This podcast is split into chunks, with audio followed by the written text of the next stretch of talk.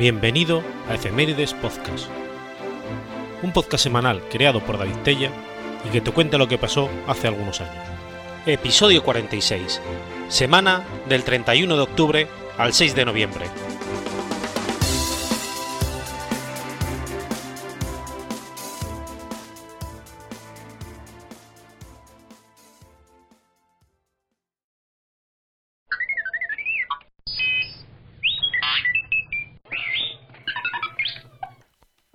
Miércoles 31 de octubre de 1798. John Dalton descubre el daltonismo. John Dalton nació el 7 de septiembre de 1766 en una familia cuáquera de la población de Eaglesfield, en Cumberland, Inglaterra. Hijo de un tejedor, sabemos que tuvo cinco hermanos, de los cuales sobrevivieron dos, Jonathan, mayor que Dalton, y Mary, cuya fecha de nacimiento se desconoce. Dalton fue enviado a una escuela cuáquera donde aprendió matemáticas y destacó lo suficiente para que a la edad de 12 años pudiera contribuir con la economía familiar dando clases a otros niños, primero en su casa y después en el templo cuáquero. Los ingresos eran modestos, por lo que se dedicó a trabajos agrícolas hasta que en 1781 se asoció con su hermano Jonathan, que ayudaba a uno de sus primos a llevar una escuela cuáquera en la cercana Kendall. Alrededor de 1790, Dalton consideró la posibilidad de estudiar Derecho o Medicina, pero no encontró apoyo en su familia para sus proyectos, ya que a los disidentes religiosos de la época se les impedía asistir o enseñar en universidades inglesas, por lo que permaneció en Kendall hasta que en la primavera de 1793 se trasladó a Manchester. Gracias a la influencia de John Gough, un filósofo ciego y erudito, a cuya instrucción informal Dalton debía gran parte de sus conocimientos científicos, fue nombrado profesor de matemáticas y filosofía natural en la nueva escuela de Manchester, una academia de disidentes religiosos. Conservó el puesto hasta 1800, cuando la cada vez peor situación financiera de la academia lo obligó a renunciar a su cargo y comenzar una nueva carrera en Manchester como profesor particular. En su juventud, Dalton estuvo muy influenciado por un prominente cuáquero de Eaglesfield llamado Eilun Robinson, competente meteorólogo además de fabricante de instrumental, que fue quien despertó su interés por las matemáticas y la meteorología. Durante sus años en Kendall, Dalton colaboró con el almanaque Gentlemen's and Ladies' Diary, remitiendo soluciones a problemas y preguntas, y en 1787 comenzó a redactar un diario meteorológico, en el que durante los siguientes 57 años anotó más de 200.000 observaciones. En esta época también redescubrió la teoría de circulación atmosférica, ahora conocida como la célula de Halley. La primera publicación de Dalton fue Observaciones y ensayos meteorológicos, que contenían los gérmenes de varios de sus descubrimientos posteriores, aunque a pesar de ello y de la originalidad de su tratamiento, recibió escasa atención por parte de los otros estudiosos. En 1794, poco después de su llegada a Manchester, Dalton fue elegido miembro de la Sociedad Filosófica y Literaria de Manchester, informalmente conocida como el Eton ante la que una semana más tarde presentó su primer trabajo, Hechos extraordinarios relacionados con la visión en los colores, en el que postulaba que las diferencias en la percepción del color se deben a anomalías en el humor vítreo. Era la primera vez en la que no solo describía el hecho de la falta de percepción del color en algunas personas, sino que también se daba una explicación causal al fenómeno. Aunque su teoría fue desacreditada estando él mismo en vida, la investigación profunda y metódica que realizó sobre su propio problema visual causó una impresión tal que su nombre se convirtió en el término común para designar la ceguera al color el daltonismo. Dalton dejó instrucciones de que sus ojos fueran conservados, lo que ha permitido que análisis de ADN publicados en 1995 demostraran que Dalton en realidad tenía un tipo menos común de ceguera al color, la deuteronopía, en la que los conos sensibles a las longitudes de ondas medianas faltan, en lugar de mencionar con una forma mutuada de, de su pigmento, como el tipo más común de ceguera al color. Además de los azul y púrpura del espectro, Dalton fue capaz de reconocer un solo color, el amarillo. Otra muestra de ceguera que le acompañó toda su vida ocurrió en 1832, cuando fue a conocer al rey Guillermo IV y lució una vestimenta académica escarlata, un color nada habitual para un hombre de su discreción. La razón, él la veía de color gris oscuro, por lo que poco le importó la sorpresa que ese día causó entre sus desconocidos. Así, el daltonismo fue descrito por primera vez por John Dalton en 1808 Él, al igual que su hermano, sufría de esta alteración genética que en términos simples le impedía separar colores como el rojo y el verde. En 1800, Dalton se convirtió en secretario de la Sociedad Filosófica y Literaria de Manchester, y el año siguiente dio una serie de conferencias bajo el título Ensayos experimentales sobre la constitución de, las mezclas gases, sobre la presión del vapor de agua y otros vapores a diferentes temperaturas, tanto en el vacío como en el aire, en evaporación y acerca de la expansión térmica de los gases. Después de descubrir estos experimentos para determinar la presión de vapor de agua en varios puntos entre 0 y 100 grados, Dalton llegó a la conclusión, a partir de las, de las observaciones de la presión del vapor de seis líquidos diferentes, que la variación de la presión de vapor de todos los líquidos es equivalente. Para la misma variación de temperatura, determinados a partir de vapor de cualquier presión. John Dalton murió en Manchester el 27 de julio de 1844.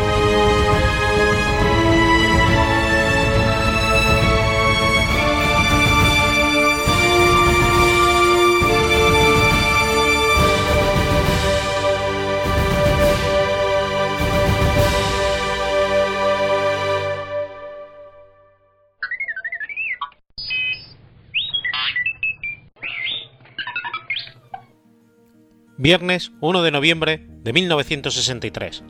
Se inaugura en Puerto Rico el Observatorio de Arecibo. El radiotelescopio de Arecibo está situado en Arecibo, Puerto Rico, al norte de la isla. Este telescopio destaca por su gran tamaño. El diámetro de la antena principal es de 305 metros, construida dentro de una depresión. La, antena convergente es la más grande y curvada del mundo, lo que le aporta una gran capacidad de recepción de ondas electromagnéticas. La superficie de la antena está formada por 40.000 paneles de aluminio perforado. Cada uno mide aproximadamente 3 por 6 metros, soportados por un entramado de cables de acero. Es una antena esférica. Esta forma proviene del método utilizado para orientar el telescopio. El reflector es fijo, pero la antena y su receptor se sitúan en su punto focal para interceptar las señales reflejadas en las diferentes direcciones por la superficie esférica. El receptor está situado sobre una plataforma de 900 toneladas suspendido 450 pies en el aire, por 18 cables sujetados por tres torres de, cemento, una de 365 pies de altura y las otras dos de 265 pies de altura. La plataforma posee una vía giratoria de 93 metros de longitud, en forma de arco, sobre la cual se monta la antena de recepción, los reflectores secundarios y los terciarios. Esto le permite al telescopio observar cualquier región del cielo en un cono de 40 grados alrededor del cenit local. La localización de Puerto Rico, cerca del Ecuador, le permite a Arecibo observar todos los planetas del sistema solar.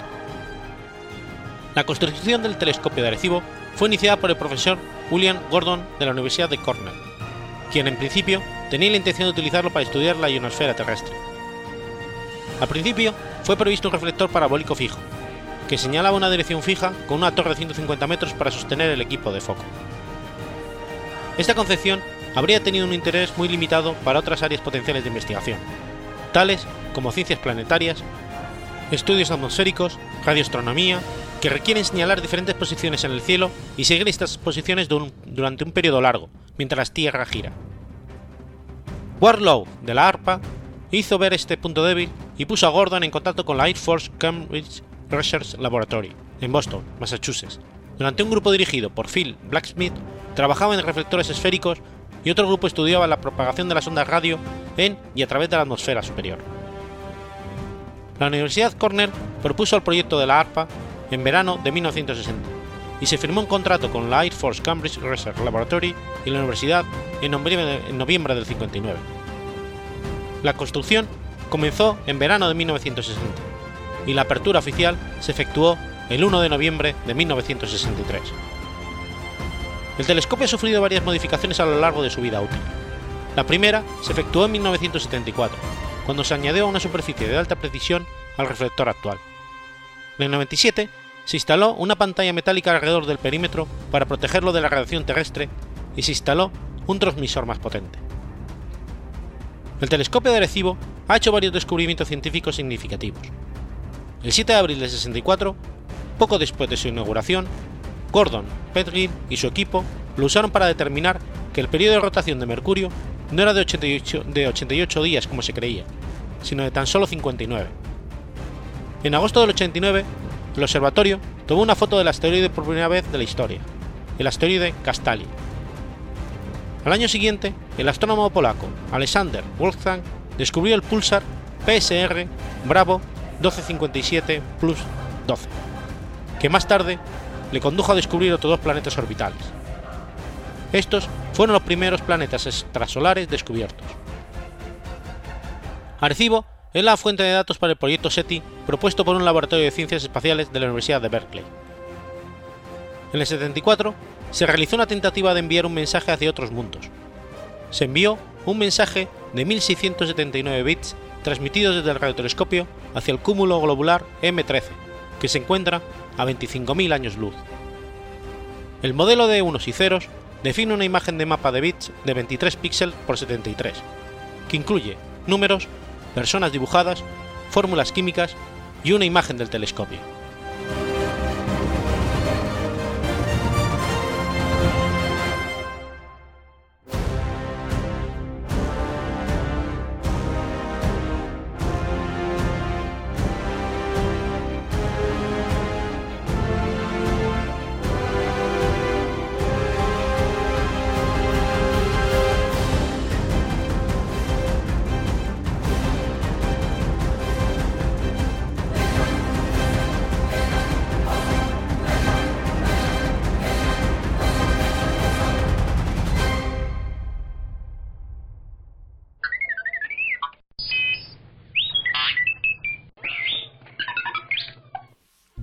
Viernes 2 de noviembre de 998.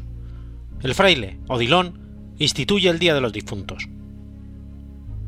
La conmemoración a los fieles difuntos, generalmente llamada Día de los Muertos, o Día de Difuntos, o Día de las Ánimas, es una celebración que se realiza el 2 de noviembre complementando el Día de Todos los Santos, cuyo objetivo es orar por aquellos fieles que han acabado su vida terrenal y especialmente por aquellos que se encuentran aún en estado de purificación en el purgatorio.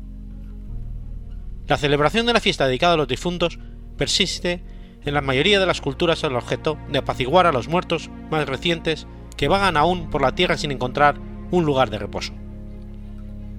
La práctica religiosa hacia los difuntos es sumamente antigua. El profeta Jeremías, en el Antiguo Testamento, dice, En paz morirás, y como se quemaron perfumes por tus padres, los reyes antepasados, que te predijeron, así lo quemarán por ti, con el ay Señor te plañirán, porque lo digo yo, oráculo de Yahvé.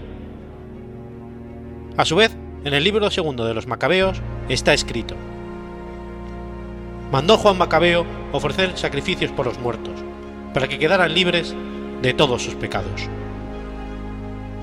Y siguiendo esta tradición, en los primeros días de la cristiandad se escribían los nombres de los hermanos que habían partido en la díptica, que es un conjunto formado por dos tablas plegables, con forma de libro, las que la iglesia primitiva acostumbraba a anotar en dos listas pareadas los nombres de los vivos y de los muertos por quienes había que orar.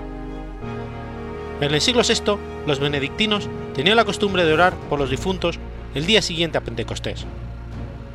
En tiempos de San Isidoro, en España, había una celebración parecida el sábado anterior al sesagésimo día antes del domingo de Pascua, o antes de Pentecostés.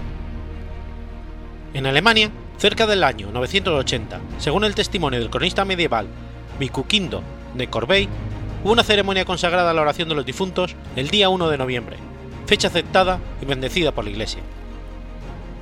Para la Iglesia Católica se trata de una conmemoración, un recuerdo que la Iglesia hace en favor de todos los que han muerto en este mundo, pero aún no pueden gozar de la presencia de Dios, porque se están purificando en el purgatorio todos los efectos ocasionados por sus pecados.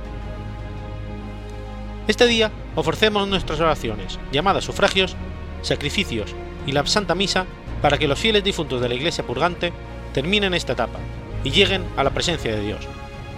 Hay pues una gran diferencia en la fiesta del, primer, del día primero y el ambiente de oración y sacrificio del día 2.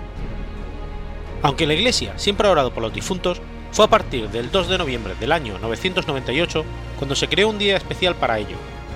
Esto fue instituido por el monje benedictino San Odilon, en Francia. Su idea fue adoptada por Roma en el siglo XIV y de allí se difundió al mundo entero. Entre los cristianos orientales hay varios días dedicados a la oración de los difuntos, muchos de ellos caen en sábado, durante el tiempo de la cuaresma o de la Pascua. En el rito de la Iglesia ortodoxa griega, esta fiesta se celebra en la víspera de la sexagésima o la víspera de, o la víspera de Pentecostés, mientras que la Iglesia armenia celebra la Pascua de los difuntos el día siguiente a la Pascua de Resurrección. En la Iglesia serbia hay también una conmemoración de los difuntos, celebrada el sábado siguiente a la fiesta de la Concepción de San Juan Bautista.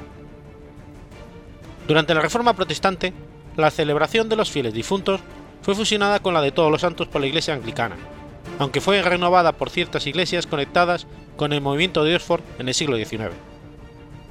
En algunos protestantes no anglicanos, la tradición ha sido mantenida tenazmente. A pesar de la influencia de Lutero, que abolió esta celebración en Sajonia, y de las penas eclesiásticas luteranas, sobrevive aún esta celebración en la Europa protestante. El Día de Muertos es una tradición que se celebra desde tiempos muy antiguos en la cual se honran los difuntos. En España, como en otras partes del mundo, veneran a sus difuntos ofreciéndoles ofrendas compuestas por comidas, bebidas, calaveras literarias, música y dulces. La tradición de asistir al cementerio para rezar por las almas de quienes han abandonado este mundo está acompañada de un profundo sentimiento de devoción, donde se tiene la convicción de que el ser querido que se marchó pasará una mejor vida, sin ningún tipo de dolencia, como sucede con los seres terrenales. En Francia, la gente de todos los rangos y credos decora los sepulcros de sus muertos en la Fête dos Morts. En el centro y sur de México y en algunos países de América Central, esta celebración se combinó con elementos de indigenismo y de sincretismo, resultando una original celebración en el Día de los Muertos, distinta de las otras naciones católicas. Esta fiesta incluye por tradición un altar de muertos, que consiste en una serie de adornos florales acompañados de la comida favorita del difunto, además de fotografías y otros detalles. En El Salvador se acostumbra a visitar los camposantos con coronas florales y cruces de flores naturales y artificiales. Es asueto nacional y gran cantidad de personas se trasladan para visitar a sus seres queridos fallecidos. En las zonas andinas de Sudamérica, especialmente en Ecuador, Bolivia y Perú, la costumbre es preparar e intercambiar entre familiares y amigos las guaguas de pan para consumir con la colada morada que en algunas áreas rurales son también ofrendas principales en los cementerios. En Argentina, simultáneamente, se conmemora el Día de los Muertos por la Patria, instituido a partir de la iniciativa del profesor correntino, el doctor José Alfredo Ferreira, en el año 1910.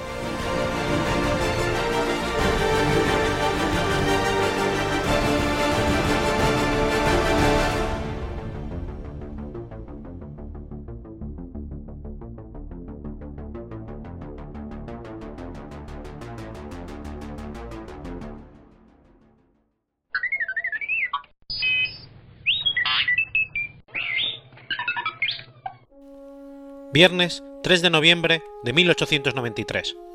En Santander explota el buque de vapor Cabo Machichaco. El Cabo Machichaco fue un barco de vapor construido en 1882 en Newcastle. En el 85 fue adquirido por la compañía Ibarra, con el objetivo de utilizarlo en el servicio de cabotaje entre Bilbao y Sevilla, cuya primera escala era el puerto de Santander. El 3 de noviembre de 1893, el Cabo Machichaco después de haber pasado la cuarentena en el lazareto de Pedrosa, ya que se había dado varios casos de cólera en Bilbao, estaba atracado en el muelle saliente llamado número 2 de Maliaño, ubicado justo frente a la actual calle de Calderón de la Barca. Entre otras mercancías que había en el barco, como harina y material siderúrgico, también transportaba varios garrafones de ácido sulfúrico en cubierta y algo más de 51 toneladas de dinamita, de cuya existencia no se había dado parte, o bien omitido por las autoridades portuarias. La dinamita era procedente de Galdácano, y su destino eran los puertos del sur, excepto 20 cajas, que eran para la ciudad de Santander.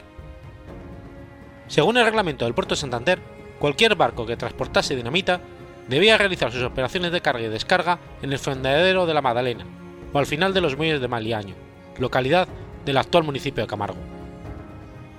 Aproximadamente a la una y media de la tarde, las autoridades locales recibieron la información de que se había producido un incendio a bordo del cabo Machichaco, que se intentó apagar con los pocos medios disponibles del barco, los de los bomberos, que al parecer también eran algo escasos, y los del Ganduil de la Junta del Puerto. Ante esta situación, la mayoría de las autoridades locales y técnicos se involucraron en el incendio para tratar de sofocarlo. El incendio, que se originó en la cubierta y después se extendió por las bodegas de proa, surgió como consecuencia de la explosión de una bombona de vidrio con ácido sulfúrico. Cabe destacar que también acudieron a prestar ayuda las tripulaciones de los barcos que se encontraban fondeados o atracados como el vapor Correo Alfonso XIII, que había llegado el día anterior a Santander tras su primer viaje a Cuba. El capitán de este buque, Francisco Jaureguizar y Cagigal, y el capitán subinspector Francisco Ciamano ordenaron que el vapor auxiliar número 5, propiedad de la Compañía Transatlántica Española, ayudase a extinguir el incendio. De esta forma, embarcaron en el Cabo Machichaco, junto con numerosos tripulantes del vapor Alfonso XIII. También acudieron a ayudar en la extinción de incendio las tripulaciones de los demás buques que estaban en Santander, entre ellos el barco francés Galindo, el inglés Eden y los transatlánticos españoles Catalina, propiedad de la naviera Pinilos. Pachín González, un tripulante del Catalina, sería el protagonista de la novela homónima del escritor José María de, Pereda. El fuego atrajo multitud de curiosos, que ajenos a lo que había en la bodega, contemplaban el fuego. A las 4 de la tarde, con el incendio todavía presente, se supo el contenido de la embarcación. A pesar de ello, el público no fue retirado de la zona por las autoridades. Una hora después, las dos bodegas de proa estallaron. La explosión produjo una gran tormenta de agua de miles de toneladas, arrastrando a muchas personas al mar. La onda expansiva se propagó por toda la bahía. Algunos edificios cercanos se derrumbaron. Cientos de fragmentos de hierro salieron disparados a varios kilómetros de distancia. La magnitud de la explosión fue tal que un calabrote llegó hasta la localidad de Peñacastillo, a 8 kilómetros de distancia, y mató a una persona.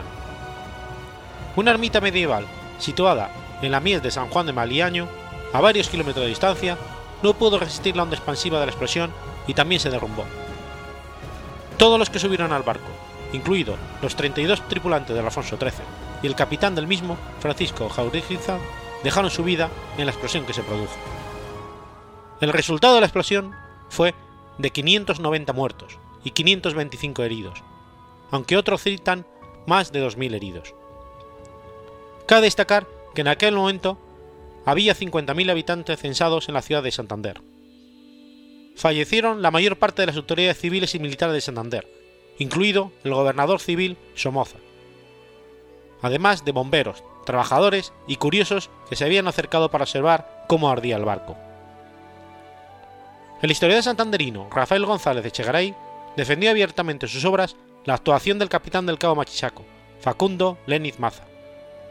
Por otro lado, criticó la actuación de las autoridades portuarias, que permitían el continuo incumplimiento de lo establecido en el reglamento. De esta forma, Echegaray afirmó, lo que ocurría sencillamente es que desde aquel mismo instante había quedado patente la infracción de los reglamentos portuarios cometida por parte del buque, de su consignatario, de la aduana y de las autoridades en general. Todos, absolutamente todos, eran culpables por imprudencia y negligencia, además no tenían noción exacta de lo que estaban arreglando en aquellos momentos. Además de lo evidente del desastre, que fueron las víctimas mortales y los heridos, las infraestructuras cercanas al lugar de la explosión se vieron dañadas, y algunos edificios no resistieron la onda expansiva, lo cual destruyó casi todas las casas de la calle Méndez Núñez. El fuego quemó numerosas viviendas y alumbró durante toda la noche la búsqueda de restos humanos. Los, relatos de la aparición de restos mortales de las víctimas a mucha distancia de la explosión fueron abundantes en los días siguientes a la tragedia, y aunque muchas de ellas fueron difíciles de corroborar, hay algunas que parecen demostradas como la de un guardia que encontró dos piernas sobre el tejado de un almacén de maderas, a una distancia de dos kilómetros. Durante los meses siguientes al desastre, se intentó recuperar la dinamita restante del barco hundido en la bahía, pero de nuevo el barco volvió a ser protagonista de otra tragedia pues el 21 de marzo de 1894 se produjo una explosión como consecuencia de estas labores, y murieron 15 operarios. En definitiva, Santander tuvo que recuperarse de un desastre, sin precedentes, puesto que muchas de sus autoridades civiles, militares y bomberos fallecieron en la explosión. Cabe destacar que Santander venía sufriendo una crisis desde 1875, con la prohibición de las exportaciones de trigo y harina al extranjero, agudizada por la quiebra del comercio en las colonias americanas. Sumado a esto, el desastre de Machaco ocurrió en un delicado momento para la ciudad. A pesar de ello, la recuperación económica y social de Santander fue progresiva, y puesto que en 1898 surge el Monte de Piedad, que en la actualidad es la entidad financiera Caja Cantabria y el Banco Mercantil, además de compañías navieras, como es el caso de la navegación montañesa.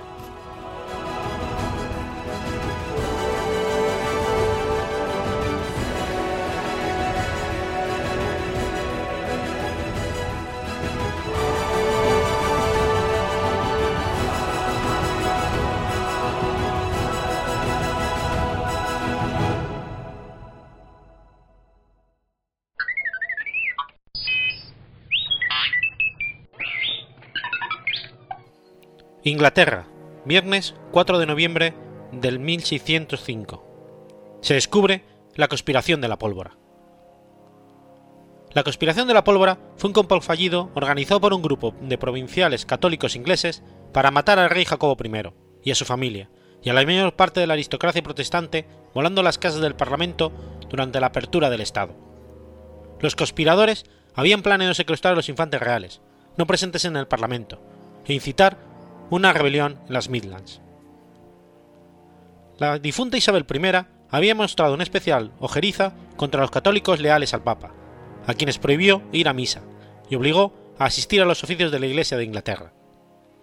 Isabel, excomulgada por el Papa en 1570, se había encargado de ejecutar en 1587 a la reina de Escocia, María I Estuardo, hermanastra mayor de Isabel I, y antecesora de esta en el trono de Inglaterra para alejar la posibilidad de un golpe de Estado de los seguidores de la Iglesia de Roma. Cuando le sucedió Jacobo I, casado con la reina católica Ana de Dinamarca, se pensó que se suavizarían las leyes anticatólicas, pero ocurrió todo lo contrario, se endurecieron. No obstante, la aplicación de tales normas se hizo más laxa. El 26 de marzo de 1604, Robert Catesby, Thomas Winter y John Wright se reunieron secretamente para intentar acabar con la represión anglicana. Una semana después, Catesby invitó a un cuarto conjurado, Guy Fawkes, a entrevistarse con el condestable de Castilla, Juan de Velasco, que se hallaba en Londres, para negociar un tratado de paz con Inglaterra, después de 20 años de guerra entre las dos naciones, que sería firmado en el Tratado de Somerset ese mismo año. Fawkes tenía una larga experiencia en los artes de la guerra, habiendo luchado en los Países Bajos, en un regimiento de exiliados católicos bajo estandarte español, el plan consistía en colocar unas cargas de pólvora en los sótanos del Parlamento para hacerlas estallar en la próxima ceremonia de apertura. Al año siguiente se unieron al proyecto otros cinco personajes: Thomas Bates, John Graham, Robert Case, Robert Wintour y Christopher Bright. Posteriormente se agregaron Sir Everard Digby, Ambrose Rothwood, Francis Treham para costear parte de la operación. Los doce conspiradores alquilaron una dependencia en los sótanos del Parlamento, donde poco a poco fueron almacenando los 36 barriles de pólvora, aguardando a que el rey abriese oficialmente las puertas del Parlamento a principios de octubre de 1605, para hacerlos estallar. Pero una epidemia de peste obligó a aplazar la ceremonia hasta el día 5 de noviembre. Diez días antes, un noble católico, William Parker, barón de Montalgo y cuñado de Tresham, recibió una carta anónima en la que se le advertía del peligro que corría al asistir a la ceremonia del rey. Quizás fuera Trejan el autor de la misiva, o acaso Robert Cecil, conde de Salisbury, conocedor desde hacía meses del plan del magnicidio y organizador más que probable, con su equipo de espías infiltrados, de un contracomplot dirigido a descabezar definitivamente la hidra jesuítico-católica romana. El 4 de noviembre, Salisbury dio orden al jefe de seguridad para que registrase los edificios del Parlamento. Allí encontraron a Guy Fawkes ultimando los preparativos para la voladura. Historiadores afirman que no reveló los nombres de sus cómplices, otro dice que en solo algunos. Sin embargo, no cabe duda alguna de que fue torturado brutalmente. Tras esto, algunos de los conspiradores fueron capturados y ejecutados en el acto. Otros, como el propio Robert Catesby, huyeron de Londres, pero fueron poco a poco apresados y asesinados por la Guardia Inglesa. Tresham murió poco después en la Torre de Londres. Sometidos a juicio los demás, entre ellos Fawkes, fueron ejecutados en el mismo lugar que habían planeado demoler, frente a Westminster, siguiendo la costumbre con los traidores, colgándoles del cuello sin dejarles morir, seccionándoles los genitales, echándolos al fuego ante sus propios ojos, y hallándose aún vivos, destripándoles y arrancándoles el corazón antes de decapitarles y despedazarles. Luego se expondrían ante el público las cabezas plagadas, clavadas en picas y serían arrojados los restantes trozos a los pájaros para su alimento. Para asistir a las ejecuciones hubo que pagar entradas como para cualquier otro espectáculo de masas. Fawkes evitó tal destino saltando por la escalera del patíbulo con la soga al cuello, rompiéndose el cuello, el cuello en el acto. Aunque el sótano donde se almacenó la pólvora desapareció en el incendio de 1834, desde aquel 5 de noviembre de 1605, la Guardia del Parlamento ha seguido registrando el edificio todos los años como preámbulo a la ceremonia de apertura por el monarca, más por conservar la tradición que como precaución, existiendo métodos más modernos para contrarrestar cualquier tipo de atentado. Las consecuencias del fallido golpe sobre los católicos no se hicieron esperar. Se les prohibió servir como oficiales del ejército o de la armada. Se les estigmatizó socialmente y se les privó del derecho al voto, exclusión que se mantuvo hasta bien entrado el siglo XIX. Hay quien se pregunta qué habría sucedido de haber triunfado la conspiración y muerto el rey Jacobo I. La verdad es que la mayoría de los católicos desconocía el intento de magnicidio, por lo que seguramente no habrían podido reaccionar. Es difícil imaginar que los conjurados hubiesen logrado secuestrar impunemente al príncipe Carlos, sucesor del rey, como estaba previsto, o en un acto de fanatismo acabar con su vida. Las únicas consecuencias del atentado fueron la celebración del episodio encendiendo hogueras y quemando eficies de Guy Fawkes todos los años para dar gracias a Dios por impedir el acto criminal y proteger a su pueblo elegido, los protestantes de la conspiración católico-romana. El 5 de noviembre fue declarado fiesta perpetua para dar gracias a Dios por librarlos de los papistas y como muestra de odio hacia ellos. A pesar de Carlos I, casado con una mujer católica, quiso acabar con la conmemoración, los radicales protestantes lograron mantenerla como símbolo de la unidad y la conciencia protestante. La festividad de Fawkes adquirió, a finales del siglo XVIII, una nueva faceta como acto de vandalismo cuando el pueblo se dedicó al pillaje y a arrancar la madera de las casas y las vallas para arrancarlas al fuego como combustible.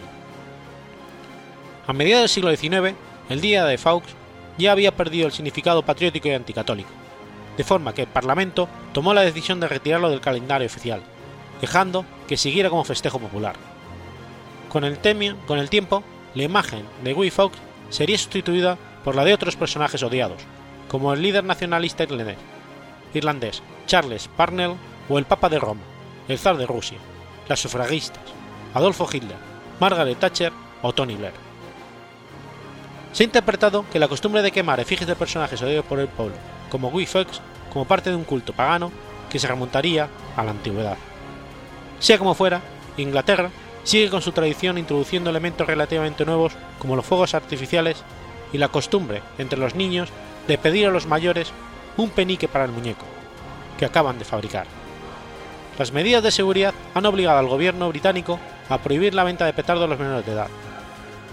En la trastienda de la noche de Fox se hallan bien presentes la hostelería, el comercio y, desde luego, los juerguistas.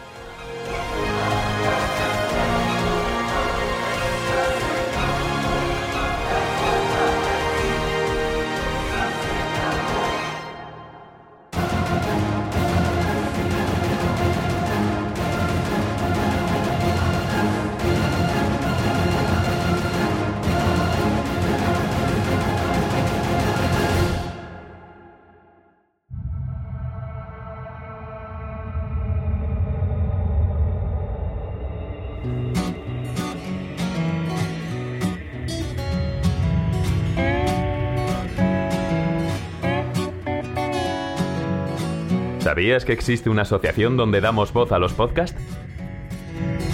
La asociación Podcast nace con el propósito de aunar intereses relacionados con el podcasting, ofreciendo formación, soporte y una mesa de debate sobre el podcasting, no solo en España, sino también en toda Hispanoamérica.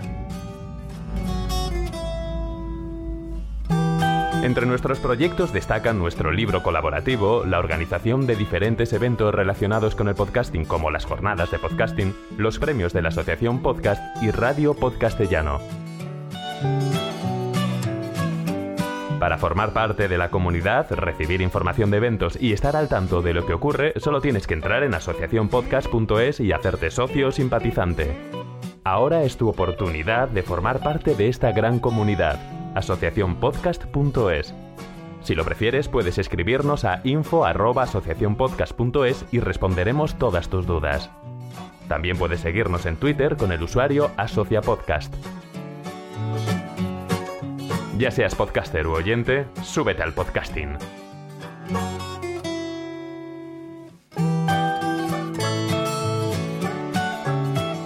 Gracias, de nada. Súbete al podcasting.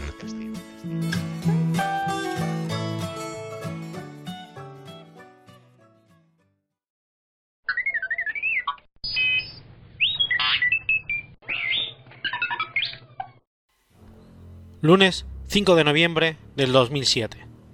La policía detiene a Salvatore Lopicolo, jefe de la Cosa Nostra. Salvatore Lopicolo nació en Palermo el 20 de julio de 1942. También conocido como el Barón, es un mafioso siciliano y uno de los jefes más poderosos de la Cosa Nostra de Palermo, Sicilia. Ha sido jefe de la familia de la mafia de Cardillo Tommaso desde los años 70 y del mandamento de San Lorenzo desde principios de los años 90. Sustituyó a Salvatore Bondino cuando fue enviado a la cárcel. Lo Piccolo era un fugitivo desde el 1983 hasta su detención el 5 de noviembre de 2007. Lo es también conocido como Ubascu, dialecto siciliano de Il Vecchio, que se traduce al castellano como el viejo o el anciano. En la correspondencia clandestina con el antiguo jefe de la mafia, Bernardo Provenzano, Salvatore Lopicolo solía identificarse como el número 30. La fortuna de Lopicolo vino del tráfico de cocaína internacional, extorsión de empresas y el robo de dinero asignado para los proyectos de obras públicas. Invirtió la mayor parte de sus ingresos en bienes de inmueble. Lopicolo aprobó por mucho tiempo la política provenzano de no dirigir la violencia hacia el Estado y prefería el arbitraje como medio para resolver los conflictos entre facciones rivales de la mafia. Salvatore Lopicolo nació en la vecindad Patarna Mondelo, de Palermo. Lopicolo era el conductor del jefe de la mafia local, Rosario Riccobono, que fue asesinado en la Segunda Guerra ante las mafias. Lopicolo se cambió de bando y se hizo aliado de Corleonosi. Durante los años siguientes fue capaz de ampliar su influencia en el área y alrededores de Palermo. Lopicolo tiene bastante influencia en Palermo y se extiende hasta Capaci, Isola delle Femmine, Carini, Villagracia di Carini, Severcacaro, Partalla Mondelo, etc. Según la Dirección Italiana Antimafia, Salvatore Lopicolo y su hijo, Sandro Lopicolo, están a cargo de la mayor parte del territorio urbano de Palermo. Su área de influencia abarca el Mandamenti de San Lorenzo, Paso di Reggiano y Giangi, incluida la zona costera hasta Cafalù, parte del territorio de Messina, incluidas las ciudades de Mistreta y Tortosi. Supuestamente, Lopicolo reunió su fortuna con el tráfico de drogas y descremando fuera de los contratos públicos. Él obligó a los residentes de bajos ingresos de viviendas en las zonas zen de Palermo a pagarle para mantener los edificios y pasillos iluminados. Al, parecer, Salvatore Lopicolo tiene fuertes vínculos con la Cosa Nostra. Después de la detención de Bernardo Provenzano el 11 de abril de 2006, Salvatore Lopicolo y Matteo Messina Denaro eran los, los nuevos dirigentes de la Cosa Nostra.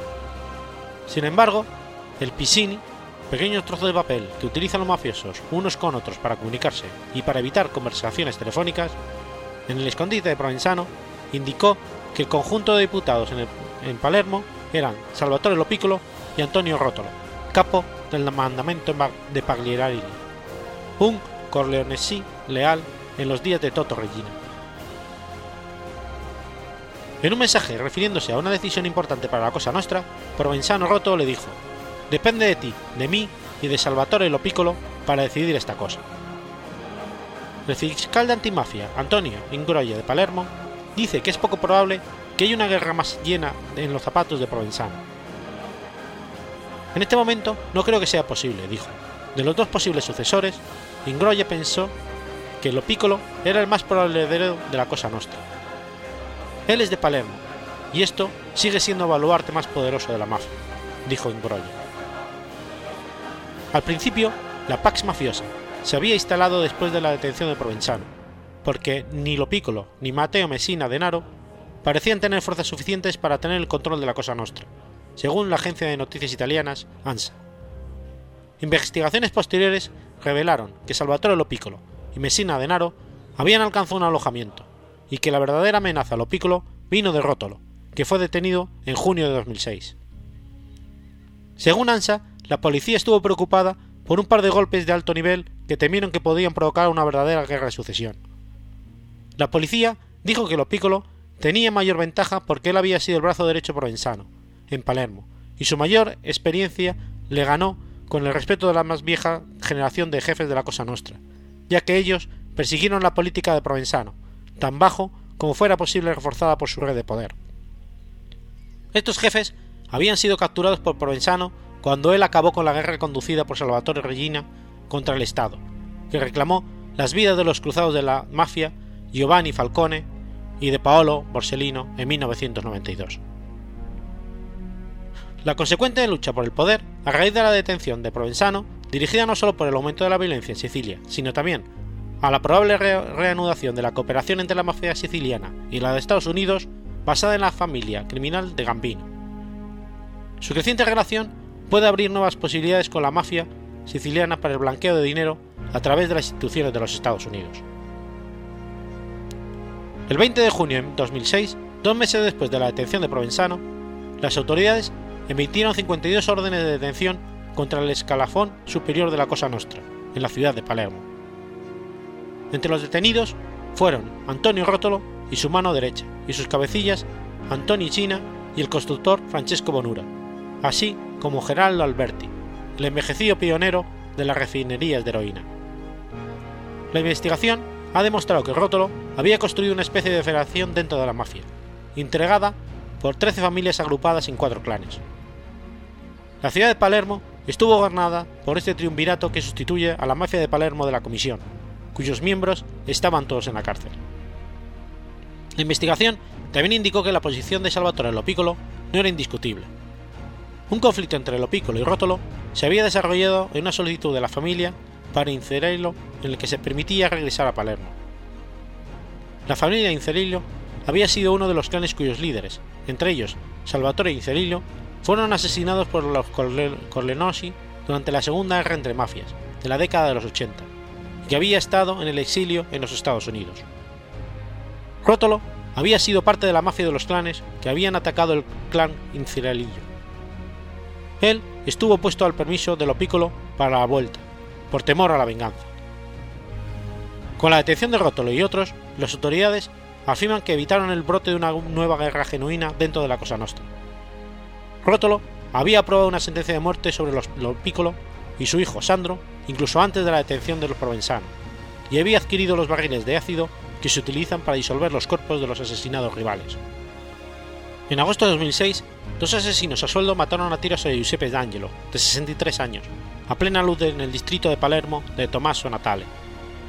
El crimen puede haber sido una provocación o un señuelo para una facción de la mafia rival, contra lo Piccolo, y los intereses sobre una relación violenta entre los grupos de mafia que se compiten en la era reciente.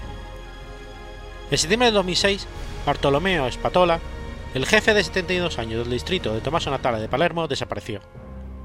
La prensa aseguró que los hombres de Salvatore Lo Piccolo habían secuestrado y asesinado a Spatola porque él, según se dice, había apoyado el plan de Antonio Rótolo de asesinar a Lo Piccolo y su hijo Sandro.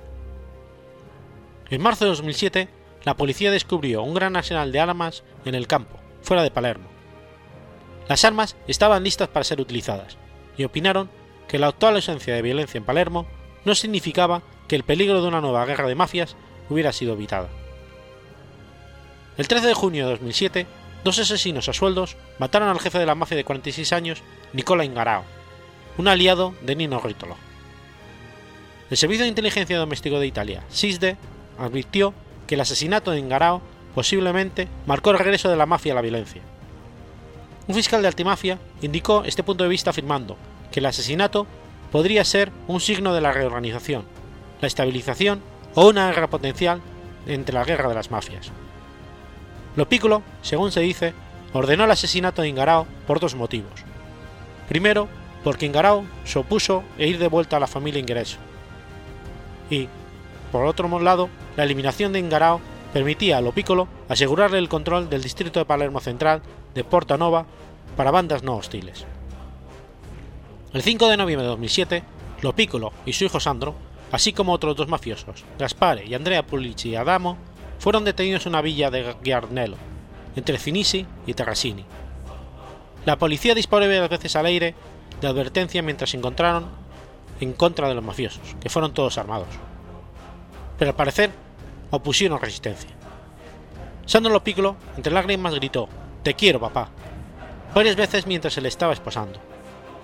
Los cuatro fueron puestos bajo arresto en un avión y en un helicóptero de la policía hacia Palermo, la principal estación de policía. La operación fue posible gracias a la información proporcionada por Francesco Francés, que fue detenido el 2 de agosto de 2007. Los oficiales comentaron que la cara de Lopícolo era completamente diferente a la de la foto de retrato robot de él. Lopícolo no dijo ni una palabra, y solamente se rió cuando los fiscales notaron que él no se parecía al hombre de la foto tomada a principios de ese año. Cuando Salvatore Lopícolo fue capturado, entre los numerosos papeles que encontró la policía en su escondite, se destacan documentos que describen con todo lujo de detalles el secretismo, las reglas de honor y la fidelidad que caracteriza a la Cosa Nostra. Estos son: nadie que no esté vinculado a la Cosa Nostra podrá hablar con ningún miembro sin un tercero que lo presente. No desearás la mujer del prójimo. Se prohíbe cualquier tipo de relación con la policía u otros cuerpos de seguridad del Estado. No se deben frecuentar bares, tabernas ni círculos sociales hay que estar disponible en todo momento, aunque la propia esposa esté dando a luz. Hay que ser siempre puntual y respetar todas las citas. Hay que respetar a la esposa. Hay que decir la verdad siempre ante cualquier situación. No apropiarse del dinero de otras personas o familias. Y queda prohibida la pertenencia a la familia a aquellos hombres que tengan parientes cercanos en los cuerpos de seguridad del Estado, a aquellos que hayan traicionado a su mujer y a los que no tengan buen comportamiento ni valores morales.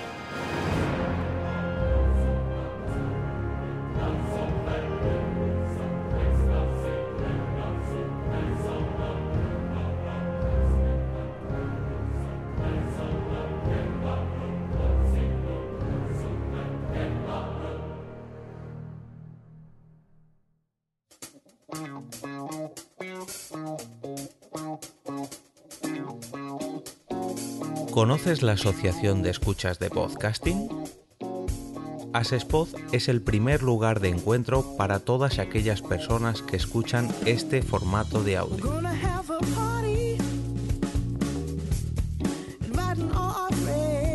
Compartimos, comentamos y escuchamos una gran cantidad de podcasts, pero seguro que no los conocemos todos.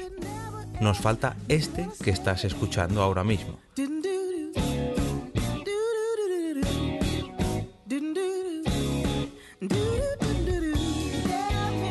Queremos que tú, oyente de este podcast, formes parte de todo esto.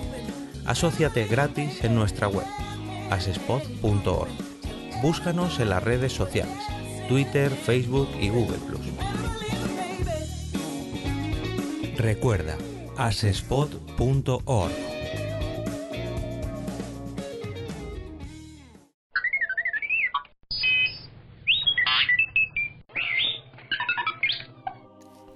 Miércoles 6 de noviembre de 1991. Se cierra oficialmente el KGB.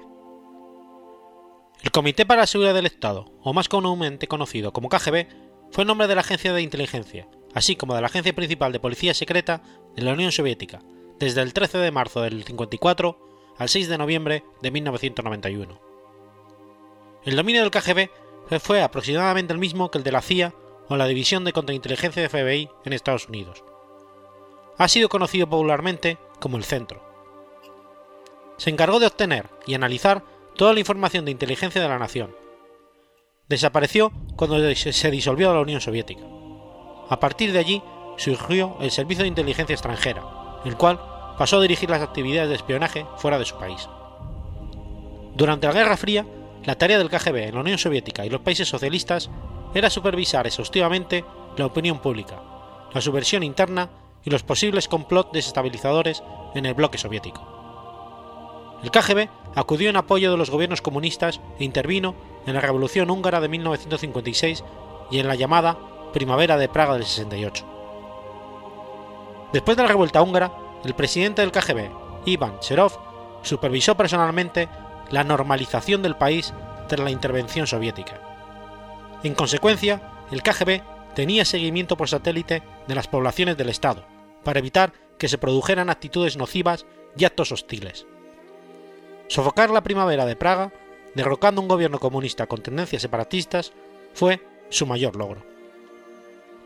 La línea dura del KGB preparó a miembros, del Partido Comunista de Checoslovaquia como Alois Hydra y Basil Vilak para asumir el poder tras la intervención del ejército soviético.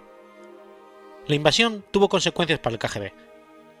El KGB, que actuaba respaldado por los servicios secretos afines, recibió en esta ocasión gran, gran respaldo de Stasi para controlar la situación posterior a la intervención. El KGB había pronosticado la inestabilidad política como consecuencia del ascenso al poder del Papa Juan Pablo II, primer obispo de Roma polaco, a causa de sus sermones separatistas y anticomunistas contra el gobierno del Partido Obrero Unificado Polaco.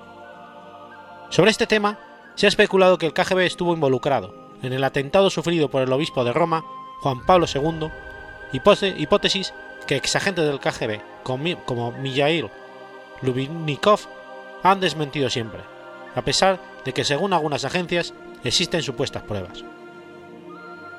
El Sluba, Bednistosa y el KGB infiltraron con éxito espías en el recién nacido sindicato socialista y la Iglesia Católica, y en la Operación X en coordinación con el general Jarulewski y el Partido Comunista de Polonia. Declararon la ley marcial en Polonia. Sin embargo, la maniobra resultó infructuosa, dado el enfoque desestabilizador y anticomunista de solidaridad, hecho que debilitó fatalmente el gobierno comunista de Polonia. Con la operación Trus, la OGPU consiguió engañar a muchos dirigentes rusos de la derecha, contrarrevolucionarios y miembros del movimiento blanco para regresar a la URSS, donde serían juzgados. El NKVD se infiltró y destruyó grupos trotskistas en 1940. El español Ramón Mercader fue el agente encargado del asesinato de Trotsky en la Ciudad de México. Una de las medidas que utilizó el KGB fue la desinformación, como una manera de desacreditar a los enemigos de la URSS. En la década de los 60, gracias a la información de Antony Golitsyn, desertor del KGB, el director de contraespionaje de la CIA, James Jesus Angleton, creyó que el KGB tenía topos en dos lugares clave, el Departamento de Contraespionaje de la CIA y el Departamento de Contrainteligencia del FBI, a través de los que podrían conocer y controlar el contraespionaje terrorista de Estados Unidos, para proteger a los agentes del KGB infiltrados y dificultar la captura de comunistas.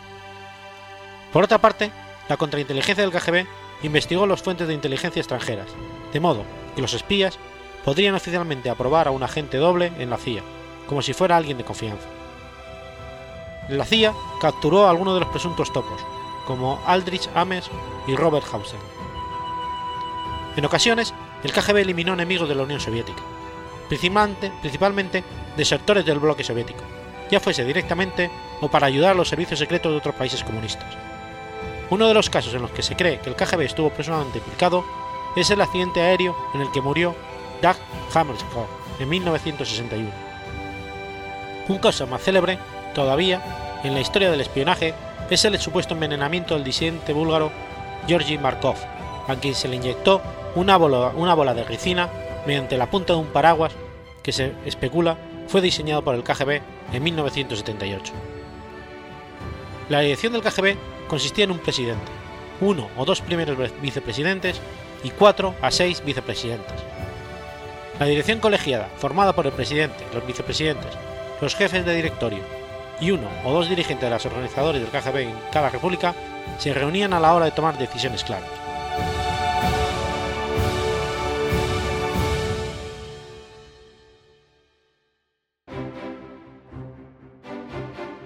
Has escuchado Efemérides Podcast. Si quieres ponerte en contacto conmigo, puedes hacerlo por Twitter a la cuenta arroba o mi cuenta personal, arroba telladavid, o por correo electrónico a la dirección efemeridespod.gmail.com. También puedes visitar la página web efemeridespodcast.es. Y recuerda que puedes suscribirte por iTunes y por iBox, y tienes un episodio nuevo cada lunes.